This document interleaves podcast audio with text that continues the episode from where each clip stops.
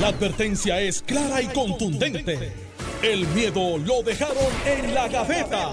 Le, estás dando play al podcast de Sin, miedo, de Noti1630. legislador popular que apoyara eh, esas enmiendas, pues iba a enfrentar consecuencias, porque pues fueron, fue, fue una legislación ni aprobada ni discutida con el presidente de la colectividad, Jesús Manuel Ortiz. Y esto pues ha levantado una, una dinámica, ¿verdad? Eh, bastante interesante donde incluso, eh, pues por ejemplo, Pablo José Hernández ha pedido un voto en contra de, de Tatito Hernández y que voten por, por Carlitos López, esto en la primaria que parece que van a tener eventualmente.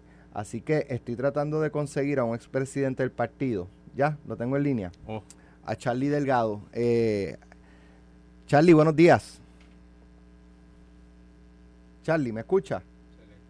Déjame ver si hay que poncharla. Ahora, Sí, saludos Alex, un placer estar Ahora. contigo y saludos a todo el país. aquí está Ángel Matos también. Saludos Ángel. Buenos días, Charlie. Bueno, eh, Delgado, ¿qué, ¿qué opinión, verdad, o qué reacciona usted a lo que ocurrió ayer en, en la Cámara con esta aprobación? Bueno, pues mira, yo en primer lugar, yo creo que eh, fue una decisión errada del presidente del- de la Cámara. Eh, ¿Por qué? Porque sabemos que los legisladores tienen su discreción para tomar decisiones y eso obviamente se respeta y es parte de lo que son los procesos legislativos.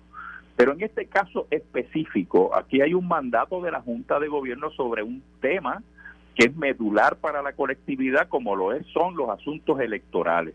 Y se aprobó por unanimidad el 13 de agosto en una junta el autorizar al, al presidente de la colectividad para que negocie cualquier asunto referente a, a- eh, asuntos electorales. Lamentablemente vemos como eh, sin ningún reparo el presidente pues le da curso y le da paso a una a una aprobación de unos cambios dentro de ese código que no los vio el presidente del partido, que no se discutieron dentro de la colectividad y que lamentablemente pues violenta lo que es una determinación del Partido Popular y eso tiene y es inaceptable.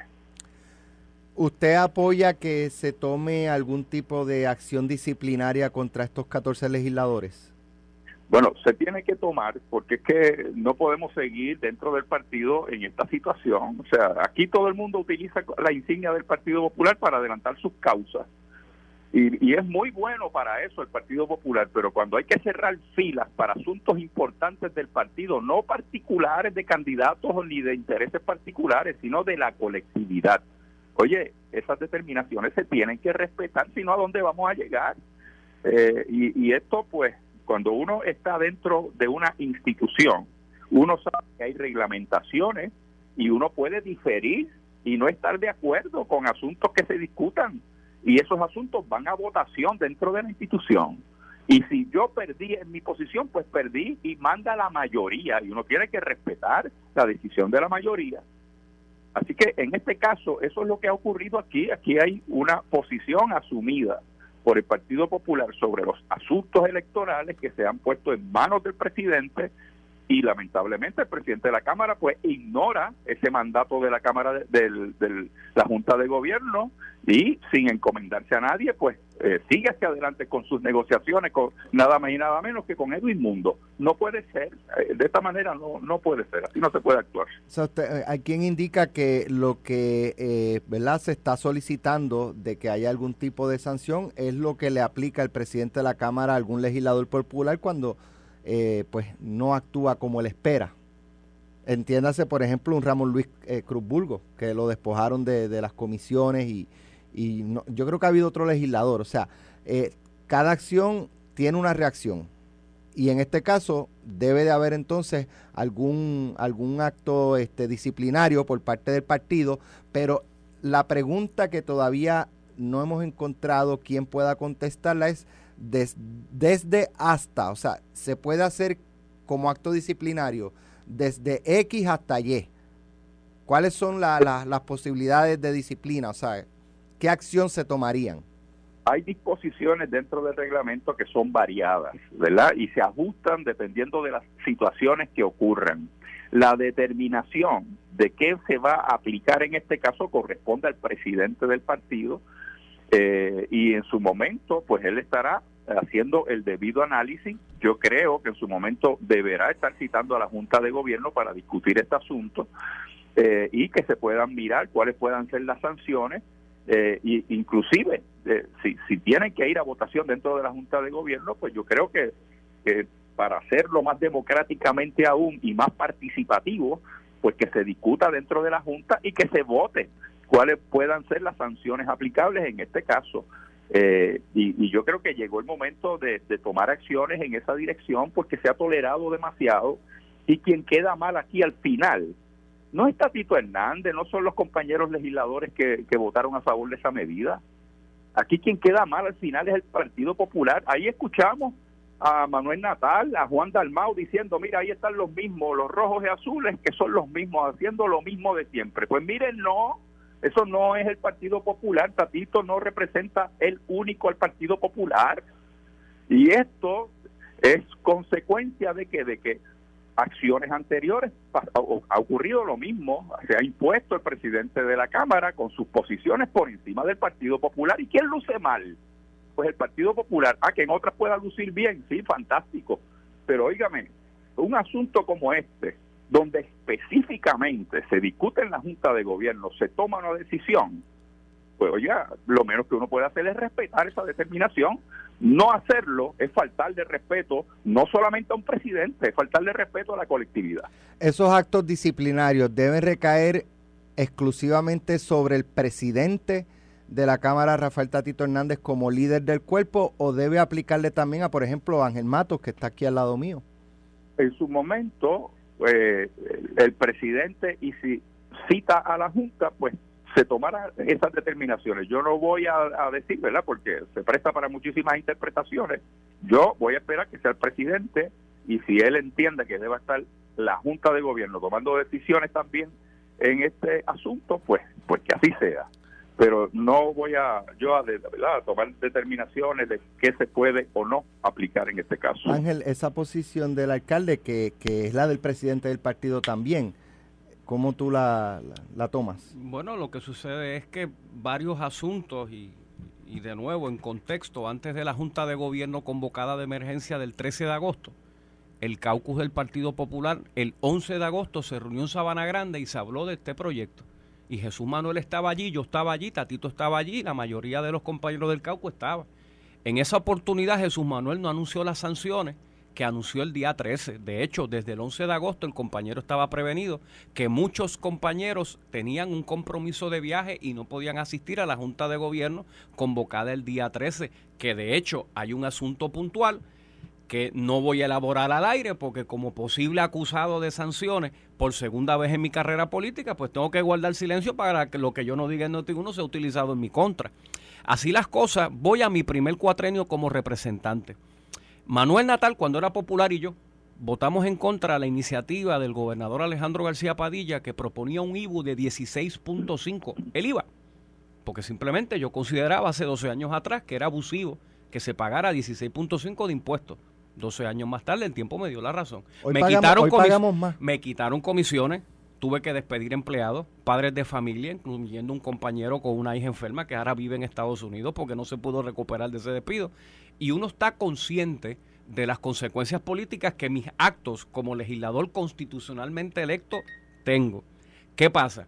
¿Cómo yo le digo a la gente de Carolina que yo le tengo que votar en contra a mi enmienda para que el distrito de Carolina tenga una oficina regional de la Comisión Estatal de Elecciones, que eso se aprobó ayer.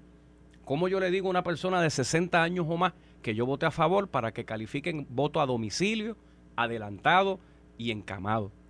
¿Cómo yo le voy a votar en contra que las elecciones empiecen a las 8 de la mañana otra vez y acaben a las 4, no pero, a 5? Pero Ángel, lo que plantea Charlie es que no tuvieron ni siquiera la deferencia es que yo de discutir esto con el presidente del partido. de agosto se discutió, el 11 de agosto yo estuve allí, preparo una declaración jurada y lo testifico. El 11 de agosto, que es antes del 13 de agosto, yo estaba ahí, eso se habló. Esa es la, esa es la realidad. Y, y, de, nuevo tengo que decir, con, con permiso del compañero, tengo que decir que eh, si Jesús Manuel estuvo en esa reunión o no, y qué se discutió finalmente, pues será parte de lo que se tenga que discutir en la Junta de Gobierno. Ah, de acuerdo, yo pertenezco a la Junta de Gobierno. ¿Por qué? Porque el 13 de agosto se señaló por el presidente del partido que no tenía conocimiento de cuáles eran las enmiendas que estaba trabajando Tatito Hernández. Y ante esa realidad, pues es que se pide un voto de confianza al presidente para que él pueda negociar esto. ¿Y con quién lo va a negociar? Bueno, pues con Tatito, con el presidente del Senado y con las demás delegaciones en Cámara y Senado. ¿Para qué? Para poder hacer un proyecto que sea de consenso, porque no se puede seguir en esto de rompiendo consensos para adelantar las causas eh, mía, porque yo creo que mi distrito tiene que tener esta ventaja. Pues no, no se trata de ventajas particulares, se trata de defender un proyecto de que, de que se tenga un código electoral que sea democrático, que sea justo para todo el mundo, no para uno o dos partidos, sea popular, sea PNP, sea Victoria Ciudadana. ¿Por qué? Porque mira lo que está ocurriendo ahora, se le da paso a la falta de ese consenso a que las minorías hoy acusen al Partido Popular de hacer contubernio con el PNP. Eso es inaceptable. Y de esa es la médula de esta discusión. No son los puntos si se aprobaron o no y si son buenos o no. Eso lo podemos avalar como buenos o malos, dependiendo de la, del juicio de cada cual.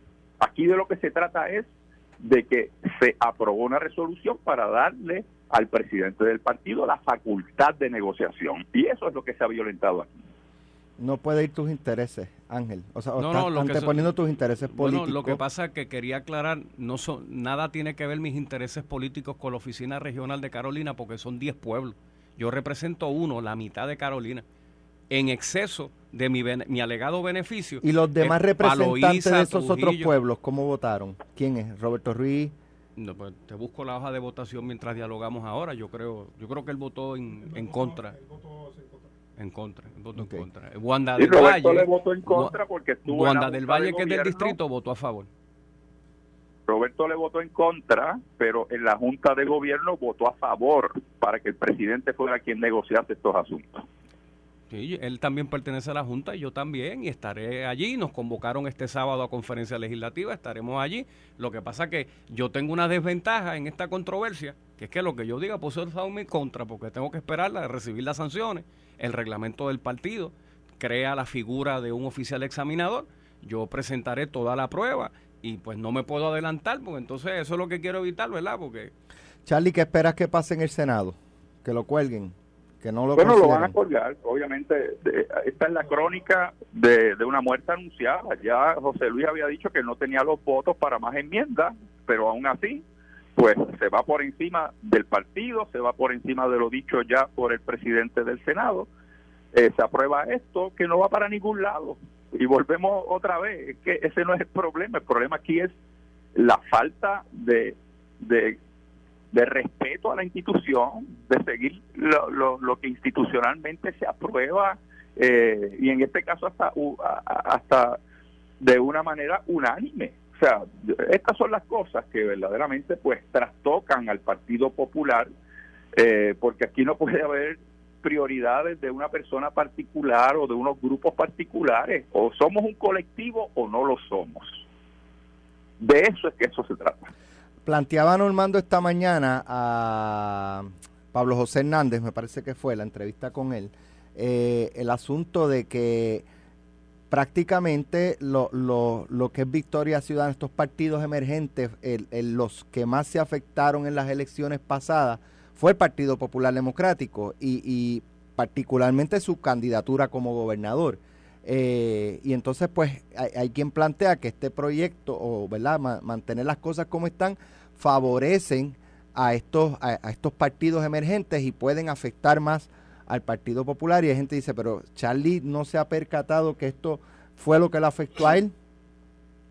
Y él está asumiendo una posición, eh, ¿verdad?, en, en particular en este aspecto. Bueno, es que volvemos. ¿Cuáles son las enmiendas que realmente hagan cambios trascendentales en este código.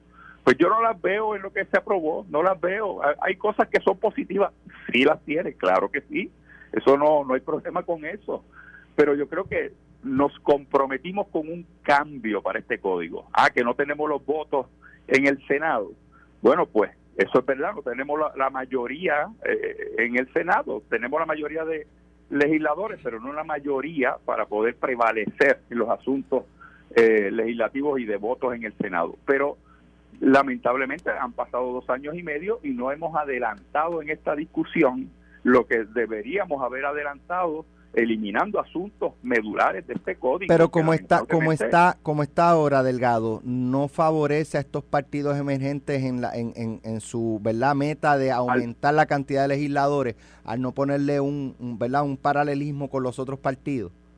Al único que favorece todo esto es al Partido Nuevo Progresista.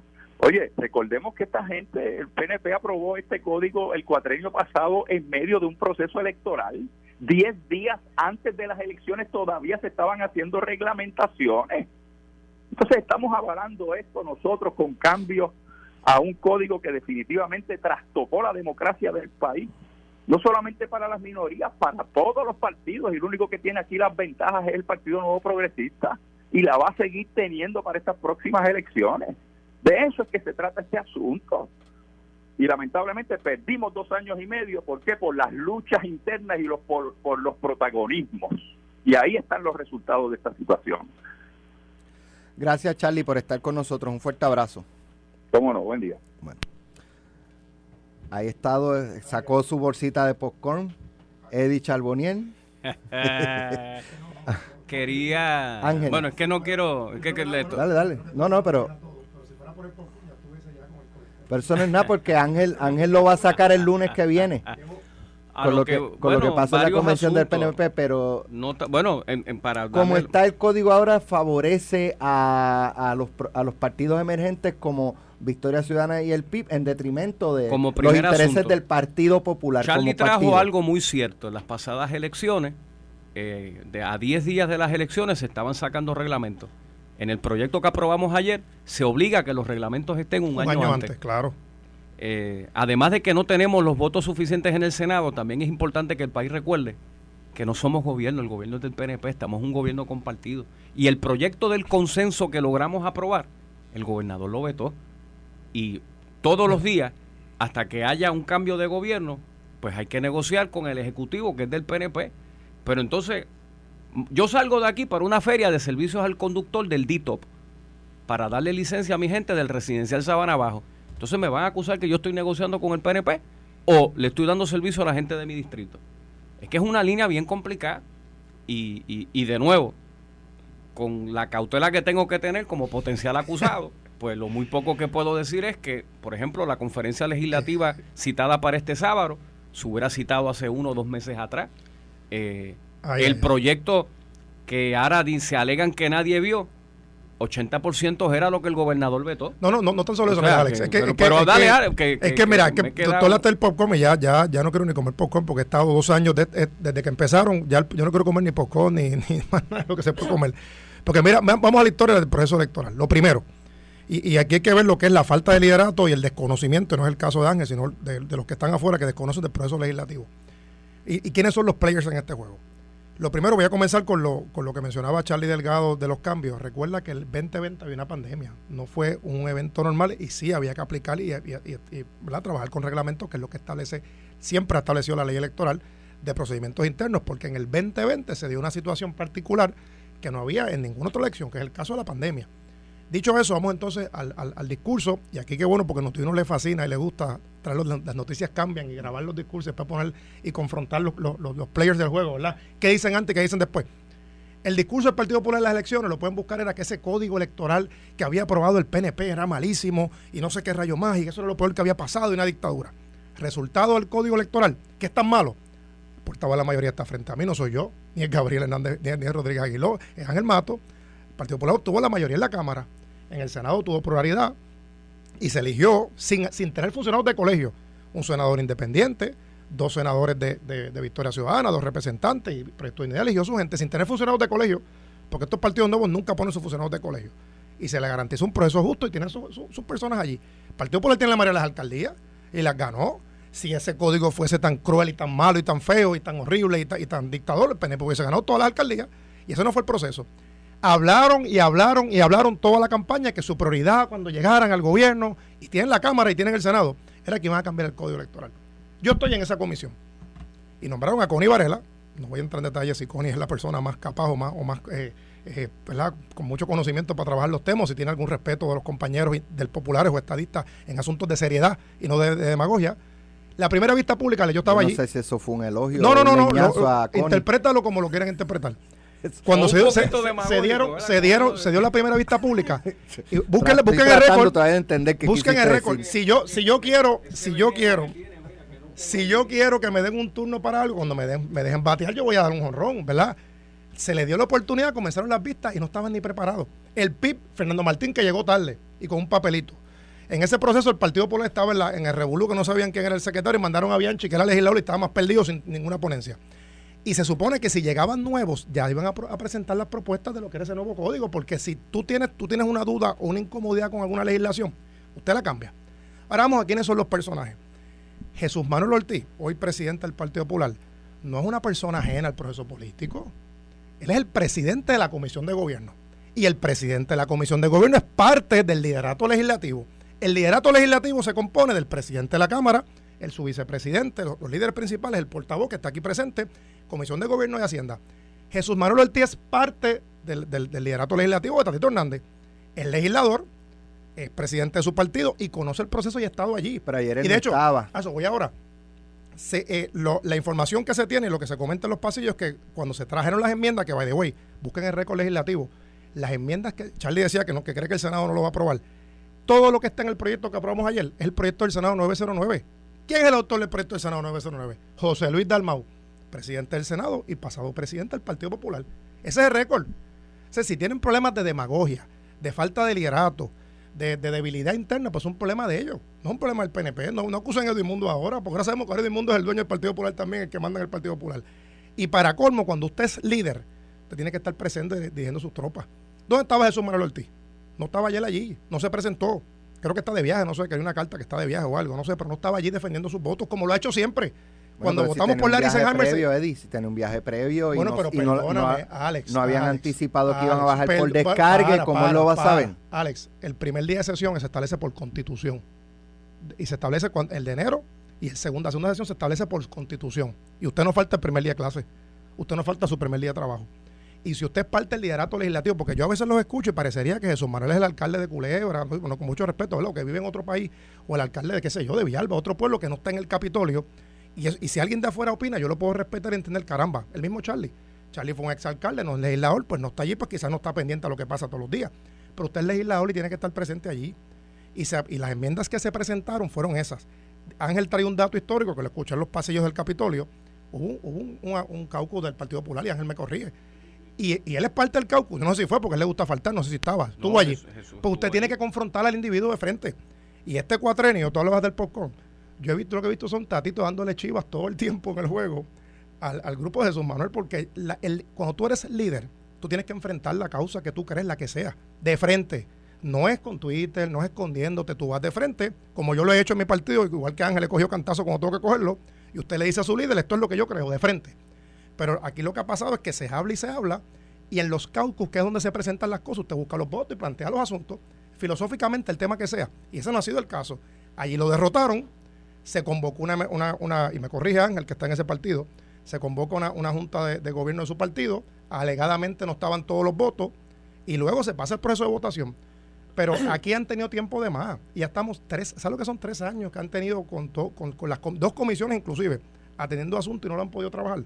Eso es falta de liderato y no hay excusa. No se han presentado las enmiendas sustantivas que tanto hablaban.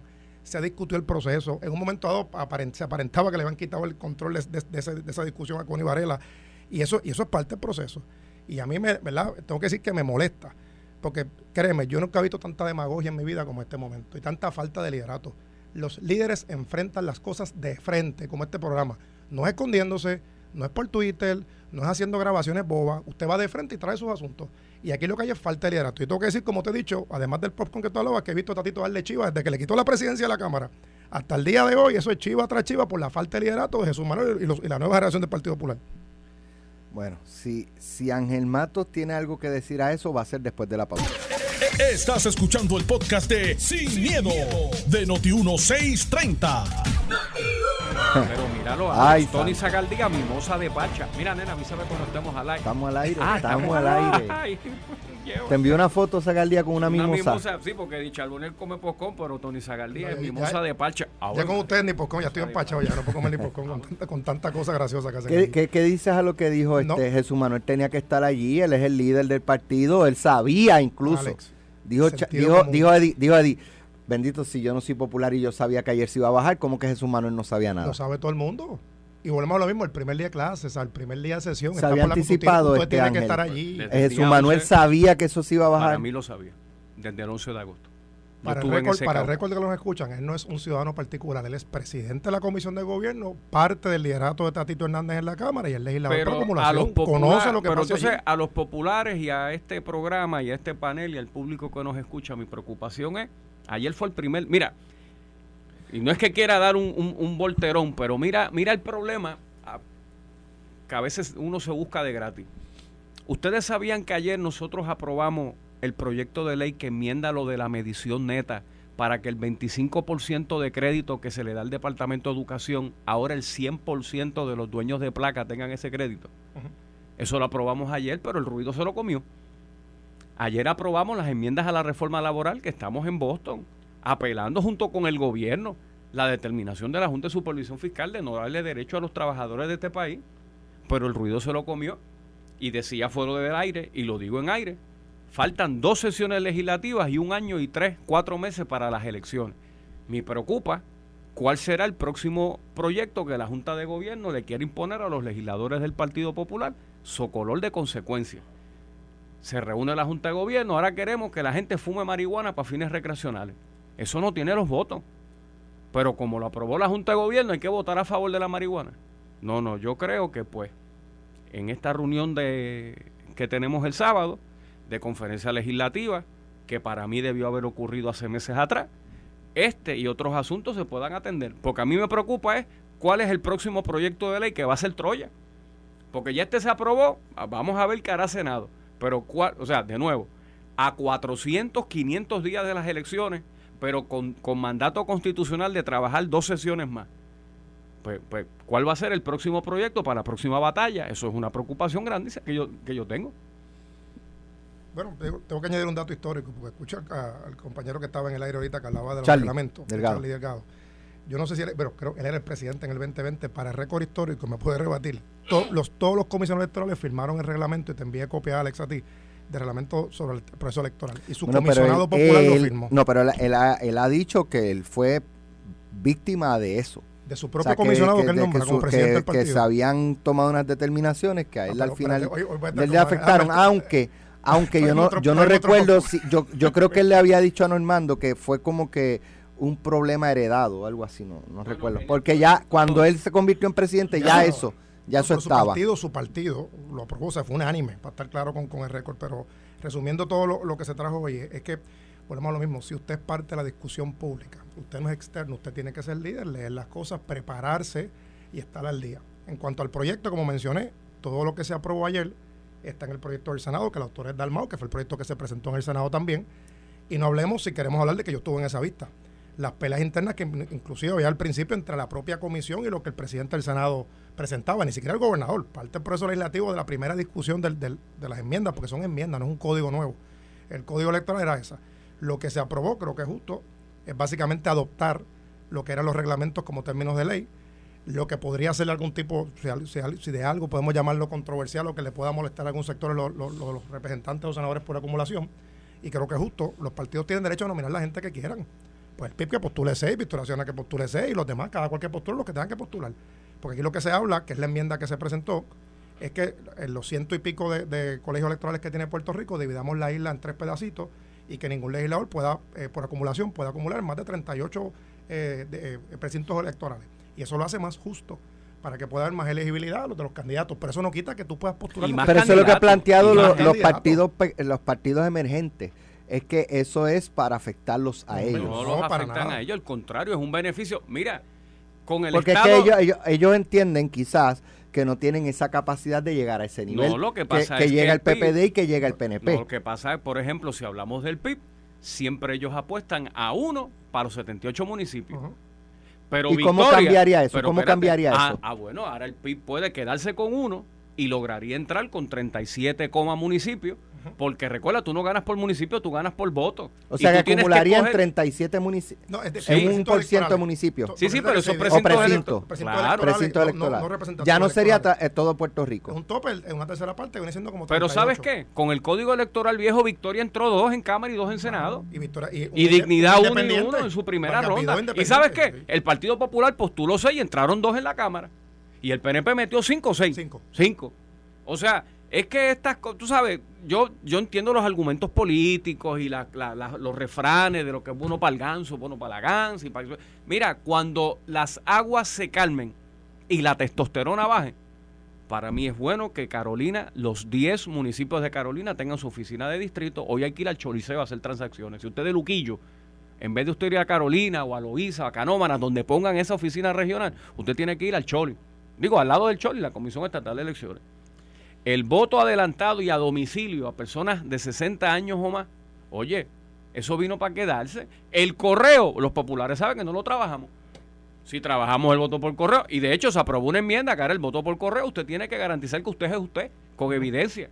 Y si no, eso va a mesa especial a lo que usted se identifica. sí, yo soy un delito federal, inclusive si pues hacen algo ilegal, no tan solo es un delito Pero de nuevo, como, como no se trata de lo sustantivo, ni de los hechos, ni del derecho, dejo planteado a los populares mi próxima preocupación. ¿Cuál es el próximo proyecto que me voy a poner en el hombro? Túmbame la página.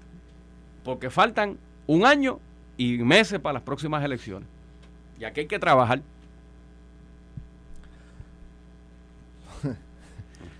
Mira, quiero tocar otro tema. Zumba. Quiero tocar otro tema y es eh, una reseña del Nuevo Día sobre eh, los Super PAC. Ya han acumulado 2 millones de dólares en, en, ¿verdad? en recaudaciones para invertir en campañas de distintos candidatos. Eh, y entonces, cuando yo leo eso esta mañana, a mí se me ocurrió pensar, yo decía, ¿hasta qué punto podríamos comenzar a ver menos donaciones a campañas directas de candidatos y creaciones de super PACs? Porque los super PACs no tienen las limitaciones que tienen las campañas. Pues, por ejemplo, para la candidatura de de, de Mónica para la gobernación, por, cojo de ejemplo, hay unas limitaciones de cuánto yo puedo donar. Bueno, 3.100 individuos, efectivo 200 pesos. Entonces, versus si se crea un super PAC para como las uniones obreras, para apoyar, para apoyar a, a, Mónica, pues ahí yo puedo donar 10 mil. Siempre y cuando no haya, sí, sí, pero siempre no cuando hay una coordinación. Eso es poesía. Bueno, eso es poesía. Pues pues está, bien, Lo que pasa es que eso es poesía. Y yo creo que se vio un poco en, la, en lo del gobernador Pedro Pierluisi y su amigo Joey Fuente. Ah, bueno. Y también se dio con Victoria Ciudadana cuando el, de la Unión fue uno de los incorporadores del, sí, el, el, sindicato. El sindicato este, y fue, fueron incorporadores de Victoria Ciudadana. de hecho, el, el, fundador del partido, Victoria Ciudadana, renuncia al partido y se va al Super PAC para apoyar al partido, pero no hubo coordinación. Bueno. pues, es fácil burlar la ley. es fácil burlar la ley. Y entonces esa es la pregunta que quiero. ¿Hasta qué punto vamos a ver una merma en, en, aportaciones a campañas de candidatos y vamos a ver aumentos en Super PAC que apoyen directa, bueno, yo no sé si directa o indirectamente a candidatos? Bueno, lo que pasa es que eh, por más buena intención que Ángel y yo podamos tener a nivel local, eso es un asunto que está regulado a nivel federal. Empezó, se comenzó en los 70 hasta que después eventualmente llegó el famoso caso de Citizen United, que en resumen lo que establece es que las corporaciones, como no son seres humanos, no tenemos libertad de expresión por la primera enmienda y un ser humano común y corriente puede ir contigo a la, avanzada, caminar contigo, rotular, eh, qué sé yo, o lo que fuera, eh, repartir papelitos, eso es lo que puede hacer un ser humano, o votar o, o mencionar entre la comunidad de los vecinos que te va a apoyar. Ese caso decidió que la corporación equivale más o menos a un ser humano y como una corporación no puede ni caminar contigo, ni, repartir papelitos, ni rotular, etcétera, pues su manera de expresarse es a través del dinero. Y en resumen lo que dice es que money is equal to speech, que el dinero es igual a la expresión. Y eso creó los famosos PACs y otros super PACs, que en resumen lo que hace es que pueden o apoyar o desaprobar una idea o un candidato. En los estados, en algunos estados distintos de Puerto Rico se eligen los sheriffs, se eligen, se eligen los jueces, o sea, hay muchas personas que se eligen. Y eso y ese PAC lo que hace es que o, te, o apoya a un candidato porque le gusta su forma de trabajar o desaprueba un candidato. Distinto a lo que tú bien mencionas, a nivel local hay unas regulaciones muy estrictas del contrato electoral, ahora se aumentó el tope a 3.100, y eso sí está bien regulado. Eh, y eso pues hay transparencia, se publica en la página, hay unos límites, etcétera, lo que un candidato puede recaudar por año. Con los PACs y super PACs, pues es una manera que lo estableció el Tribunal Supremo de los Estados Unidos, y salvo que el Congreso es, eh, cambia la regulación, que lo dudo, eh, ¿verdad? no veo ese ambiente en el Congreso a nivel federal, pues es poco lo que los estados de Puerto Rico pueden hacer para limitarlo. Ciertamente, no tan solo aquí, a nivel nacional, tú puedes ver que hay páginas como Open Secret y otros más, la cantidad de millones que se van allí, para ambos lados, porque la gente siempre piensa en PACs y piensa a la derecha nada más. La izquierda tiene sus PACs también. En, el caso de Puerto Rico, tú mencionaste algunos del PP y del PNP, pero Victoria Ciudadana opera 100% con fondos de las uniones. Eh, y, esa, esas uniones que a su vez, que fue en el caso de San Juan, recaudaban cuotas para los empleados bajo la pasada administración y después esa unión apoyaba a los candidatos en la ciudad. Y el, dinero que se mete en, la campaña es muchísimo. Yo, recuerdo la campaña aquella de Yulín contra Santini, que el que Santini subestima a Carmen Yulín, en su récord de campaña local, el recaudador era bien bajo y a nivel de los PAC se le metieron más de 3 millones de dólares. Y, y, como es algo que no es coordinado con el candidato, eso puede conllevar no tan solo la movilización de electores, pagar anuncios, etcétera. O sea que eh, ciertamente es un proceso para algunos, algunos lo aplauden y lo celebran, otros lo sufren porque es un proceso incómodo. Y otra cosa, el PAC puede ser local o puede ser de cualquier estado. Una unión que no está en Puerto Rico puede apoyar o desaprobar un candidato que tenga intereses acá. Las corporaciones pueden hacerlo, locales o fuera de Puerto Rico, y también se crean por ideas, siempre y cuando no existe una coordinación la cual si se prueba en un tribunal, pues sí sería claramente un delito. Pero, de nuevo, eso es un asunto que está eh, regulado a nivel federal y es lamentable, digo, pues decir, para los que no les gusta es lamentable, para los que les gusta que lo celebren, es un poco incómodo la regulación a nivel local. De que las, las elecciones del 2024 van a ser las elecciones donde más dinero se va a gastar en la historia. Pedro Pierluisi ya ha levantado cuatro, Jennifer va para uno, ya son cinco. Un pack, dos, millones dijiste. Sí. Pues ya vamos por siete. Eh, y, todavía esto no arranca. Bueno, tuvimos un radio maratón de ya vamos por 120 mil pesos. Que eh, enhorabuena por ese esfuerzo y el pago de cuotas y los compromisos siguen llegando a, la institución. Y cuando se defina la primaria, yo lo que sí puedo reconocer de la nota es que las instituciones, los partidos están perdiendo dinero porque hay un reacomodo, ¿sabes? Si tú comparas los 80 con el 2020, o el 90 con el 2010, esa fidelidad institucional en donde tú tenías un partido nuevo progresista, un partido popular con unas finanzas vigorosas y después venían los candidatos, no, ahora hay como un bypass con a través del tiempo en donde ahora la gente va directo al candidato y por eso las instituciones necesitan buscar nuevas y, y maneras creativas ¿verdad? Porque también nosotros ahora eh, confiamos que en octubre podamos o noviembre tener convención, ustedes tienen este fin de semana y siempre eso levanta unos, unos chavitos para el partido, no para los candidatos. Pero de que aquí va a estar el dinero corriendo, sí. Así que yo espero que el gobierno estatal vigilante, porque el federal también. Eddie. Para que tengas una idea, y esto de lo saqué de la página del, del, del FECO, el Federal Election Committee, eh, Commission, la campaña congresional pasada nada más, los PACs invirtieron más de 1.7 billones con B en las campañas congresionales. Pero como te dije, es un asunto federal, a nivel federal. o sea, que es mucho dinero lo que se gasta en las campañas. Eh, legalmente, porque lo estableció el Tribunal Supremo, es una forma de que eh, se pueda dar, más dinero a las campañas y son por, por asuntos. A nivel local, como te mencioné, no es exclusivo de los partidos principales. Victoria Ciudadana es el mejor ejemplo de cómo los PACs, que no son ni siquiera de aquí, de Puerto tanto que hablan de la gente de afuera, ¿verdad? Y hablan de los que invaden y toda esta cosa. La gente de afuera son los que financian su campaña, a través de los famosos PACs y tienen que hacer unos informes al FEC, ¿verdad? Eso se investiga siempre y cuando no exista esa alegada coordinación. en algunos casos esa, esa línea es muy finita, pero eso le corresponde a la agencia federal investigar a nivel de lo que es el FEC, de señalar y, eventualmente referir a la justicia federal si hubiese algún señalamiento o algo negativo. Pero tengo que decirte con mucha sinceridad que no es algo que ni, ni yo, ni Ángel, ni ningún legislador estatal tiene jurisdicción sobre ese tema. A vuelvo y te digo, me, me esto es, evidentemente los PACs es para burlar las leyes ah, y otro asunto. Que, imponen y entonces pues que está aumentando el, ¿verdad? las aportaciones a los PACs y disminuir los partidos, pues es la búsqueda de los candidatos de los partidos de burlar la de ley. De cómo romper los límites. Correcto. Los candidatos tienen límites. El PAC, el PAC puede, eh, sin límites, o hacerte campaña a favor o hacerte campaña en contra. o bueno, complicado. ¿Qué esperan del próximo fin de semana la convención del PNP Jennifer versus Pedro o Pedro versus Jennifer? Yo la voy a analizar neutro. Y el lunes, pues como poscon. si Jennifer no se tira este fin de semana, perdió la ventana.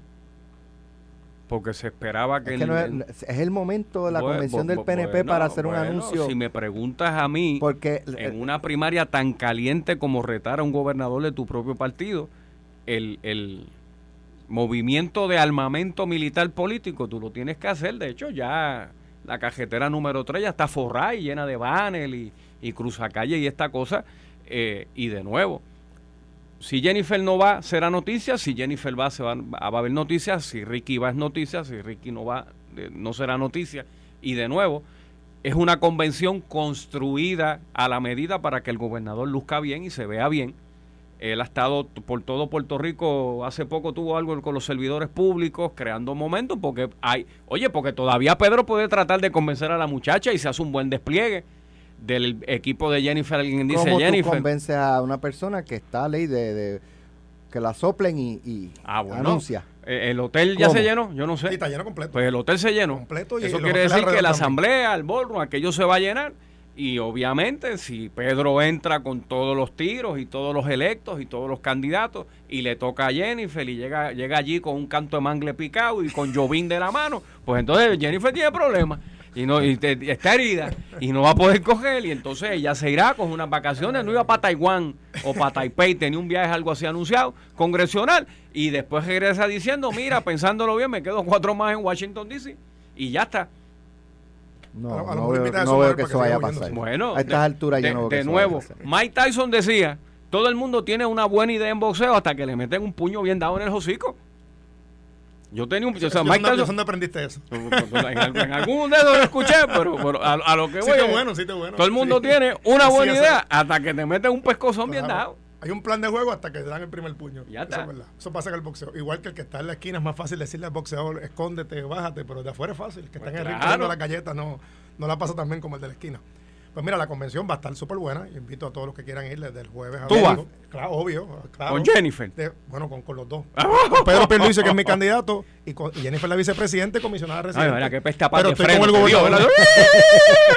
estoy con el gobernador, de frente lo digo. Sacó el pie por el radiador de la manera que Estoy con el gobernador Pedro Pierluisi. Pero son mis amigos los dos, pero mi candidato es el gobernador Pedro Pierluisi. Y aquí Carmelo, eh, con Alejandro, adelantó que Jennifer iba a participar de la convención, lo que es lo correcto.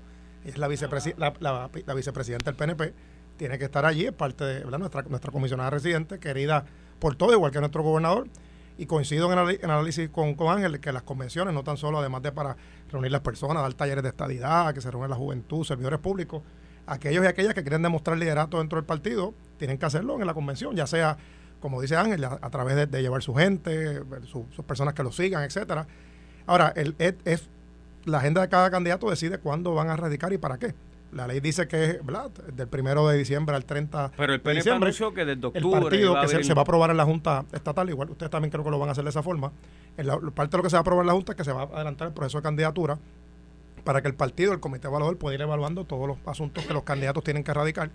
Y el que quiera hacerlo, pues tiene su derecho a radicarlo, ya sea por la norma que estableció el partido de adelantar su candidatura o establecer o seguir lo que dice la ley que tiene hasta el 30 de diciembre pero en política todo puede pasar y hasta que no radiquen, yo no digo ni quién sí ni quién no, porque hemos visto en la historia candidatos que se anuncian y después nunca se presentan, otros que cambian de opinión y candidatura, así que ya veremos lo que va a pasar. Pero, pero, de nuevo, si, si la intención del que sea para la candidatura que fuese, entiende que es el momento, pues claro que tiene que presentar su gente. Yo, yo, el gobernador ha hecho un gran trabajo, es mi candidato, cuenta con mi apoyo, y lo que yo he visto hasta ahora, que es la convención, hay un, un programa muy bonito, no tan solo de temas de estadidad, eh, temas también de la juventud, las, distintos grupos del partido que se reúnen el sábado y domingo.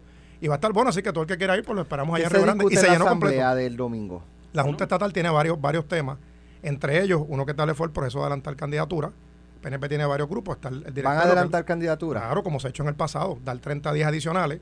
Cuando digo adelantar candidatura es el, el, proceso que tiene abrir, abrir el proceso. Internamente. siempre va a terminar el 31 de diciembre. Claro, si el, que no quiera seguirlo sigue el código electoral pero como candidato recuerda que hay que pasar por un comité volador. ¿Y qué estrategia tú ves detrás de eso, ahora que te pusiste los pejuelos, Ángel? Bueno, eh, ¿Para qué adelantar? Para que Jennifer se tire. Pero es que ella puede, ella puede seguir como... Es que a mí me parece que diciembre 31 para Jennifer es tarde. Digo, es tarde si va a aspirar a la gobernación. porque de nuevo, ¿verdad? Ya está, mira lo que tú dices, no, no, no hay, no, no hay manera que ella se eche para atrás. O sea, claro, ella está overcommitted, ella está sobrecomprometida. Pero de nuevo, ella hizo un evento en el Hotel San Juan para levantar unos chavos. Casualmente apareció una convención de alcalde del PNP en Guayanilla, cosa curiosa. Eh, los que están con Jennifer llegaron, pero no parece que llegaron tantos como se alega decir que ya tiene. Y el tiempo se acaba.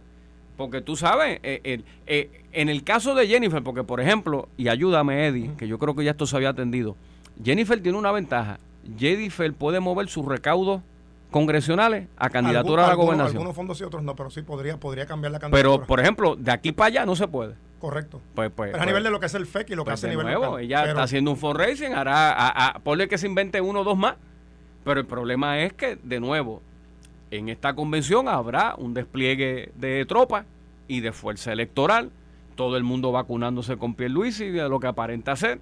Y de nuevo, ¿cuál va a ser el análisis el lunes? Yo creo que o Jennifer se quita o Jennifer se tira, porque después que tú ves los pollos, tú dices, bueno, de nuevo, yo soy, yo mido... Eh, eh, ¿Eddie López juega baloncesto? Sí.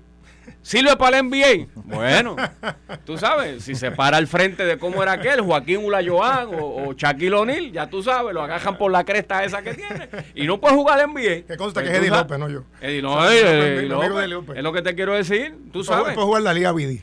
Tú sabes, ella, porque, eh, por ejemplo, ella compró una Polar y le pusieron unas cosas allí y está, pero de nuevo eh, digo, no sé quién ahora estará a cargo de las operaciones de campo en el PNP, ¿verdad? Porque eso habían unos primos que ya no están disponibles para esta campaña, por, por razones, se, se retiraron voluntariamente. Sí, sí, están, están, tú sabes, están en un retiro ahí espiritual por unos años. y entonces, pues habrá que buscar quiénes serán los de operaciones ahora. Pero alguien habrá, y lo más importante, muchachos, cuatro millones, te hago un cuento yo, si cuatro millones no da para una campaña de la gobernación. ¿Da o no da? Y hay pareo. Ah, y hay pareo que se dobla, entonces son ocho. O sea, lo que tenga Pierluisi hoy se dobla. Pues ¿Cuánto afecta la desproporción económica? Eh, por ejemplo, Pedro tiene cuatro y Jennifer tiene uno, mencionaste. Sí, a tu, a Que, que, estamos hablando de, ¿qué? un 75% de ventaja. Claro. Si se, digo, Jennifer cuando anuncie oficialmente, ahí va, se va a empezar a recaudar. Por ejemplo, ya no ha radicado el informe. pero como tú llegas a 4 millones o sea, lo que, lo que al gobernador le ha tomado tres años, siendo gobernador como una, que, una persona que lo reta, una figura que lo reta, alcanza eso en un periodo de 12 Porque yo insisto en mi teoría que en esta convención, más allá del candidato a la gobernador, se va a presentar un tique. Y tenemos que volver a la conversación si Ricky se para al lado de Pedro Pierluisi y quién se va a parar al lado de Jennifer. Quiquito. Bueno, está Quiquito ¿Cuál era el otro? O William Villafañe que sonó, o querían el general Gelle. Hasta que oficialmente ella no diga que es candidata, pues los demás pues lo que hacen es jugando a la, a la candidatura. Carlos Mellado. bueno, la última, lo, digo, y lo digo porque es el récord, el récord histórico. La última vez que se le preguntó sobre el tema cuando salió de Ricardo Rosselló, ya contestó que la silla no estaba disponible. Fue su última entrevista. Hay que ver qué pasa en el futuro, ¿verdad? Cuando se radica. Pero de nuevo, ese, ese ti que va a atender la pregunta que tú tienes de, de qué se va a hacer, ¿sabes? Si el, si el ticket es, duro, pues obviamente habrá más recaudo. Gracias, Ángel. Hombre, siempre. Gracias, Eddie, por estar con nosotros. Mañana regresamos a las 9 de la mañana en Sin Miedo. Esto fue, el podcast de Sin, miedo, de Noti1630. Dale play a tu podcast favorito a través de Apple Podcasts, Spotify, Google Podcasts, Stitcher y notiuno.com.